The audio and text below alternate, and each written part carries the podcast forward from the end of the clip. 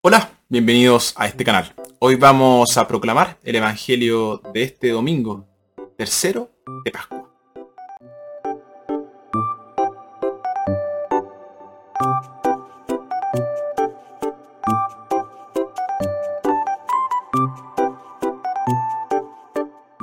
Nuestra primera lectura tomada de Hechos en la fiesta de Pentecostés, Pedro predica a los judíos sobre la resurrección de Jesús.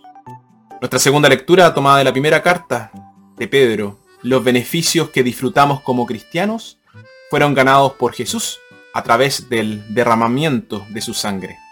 Y nuestra respuesta debe ser una vida de santidad. Nuestro Evangelio tomado de Lucas, Jesús resucitado se une a dos de sus discípulos, en su camino y le muestra que muriendo entró en la gloria.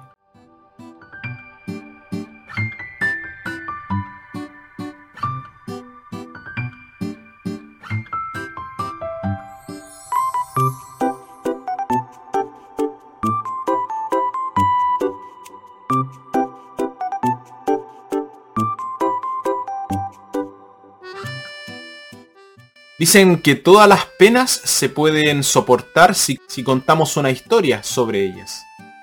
Bueno, esos dos discípulos tenían una historia muy triste que contar. La muerte de Jesús los había sumido en la tristeza. Sus sueños de que Él fuera el Mesías tan esperado se habían reducido a escombros. Mientras avanzaban, hablaban de su muerte. Lo miraron desde todos los ángulos posibles y todavía no pudieron encontrarle el más mínimo sentido. Un Mesías humillado y crucificado. Fue imposible e impensable. Entonces Jesús se unió a ellos, mostró una gran sensibilidad al, unirse a ellos como un, como un extraño. A las personas a menudo les resulta más fácil hablar con un extraño, con una pregunta sencilla y directa, formulada con amabilidad, y logró que se abrieran y comenzaron a contarle su, triste historia.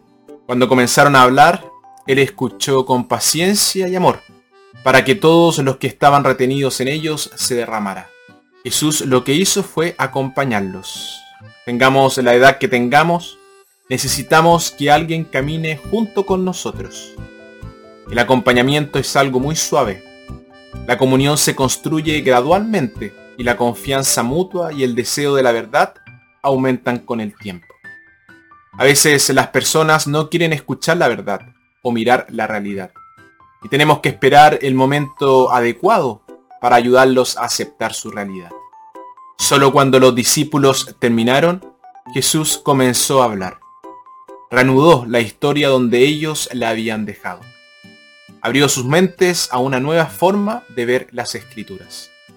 Le mostró cómo todos los profetas habían predicho que el Mesías sufriría y moriría, y así entraría en la gloria. Nadie puede alcanzar la gloria sino a través del sacrificio y el sufrimiento. Así que la muerte de Jesús, lejos de ser el final del sueño, fue precisamente la forma en que se había realizado. Sin embargo, no fue hasta que todo terminó que los dos discípulos entendieron lo que les había sucedido en ese viaje. Pero no es así como siempre es en la vida real.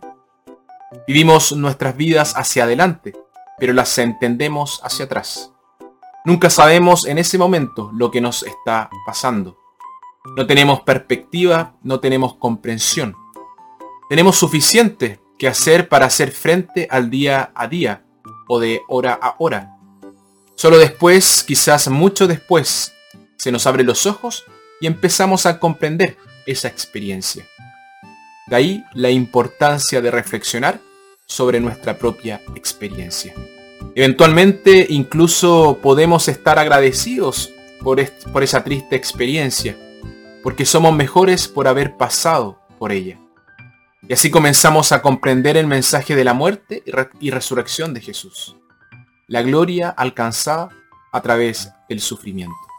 No esperamos encontrar a Dios en el dolor, esperamos encontrarlo en la alegría. Y este fue el gran descubrimiento que hicieron los dos discípulos en el viaje a Emmaus.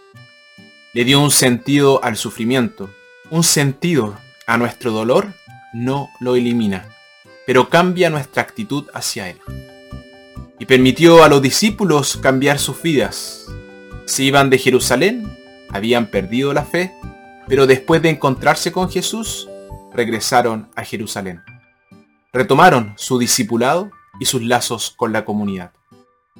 El encuentro no pretende fomentar la evasión de la responsabilidad, sino fomentar el compromiso.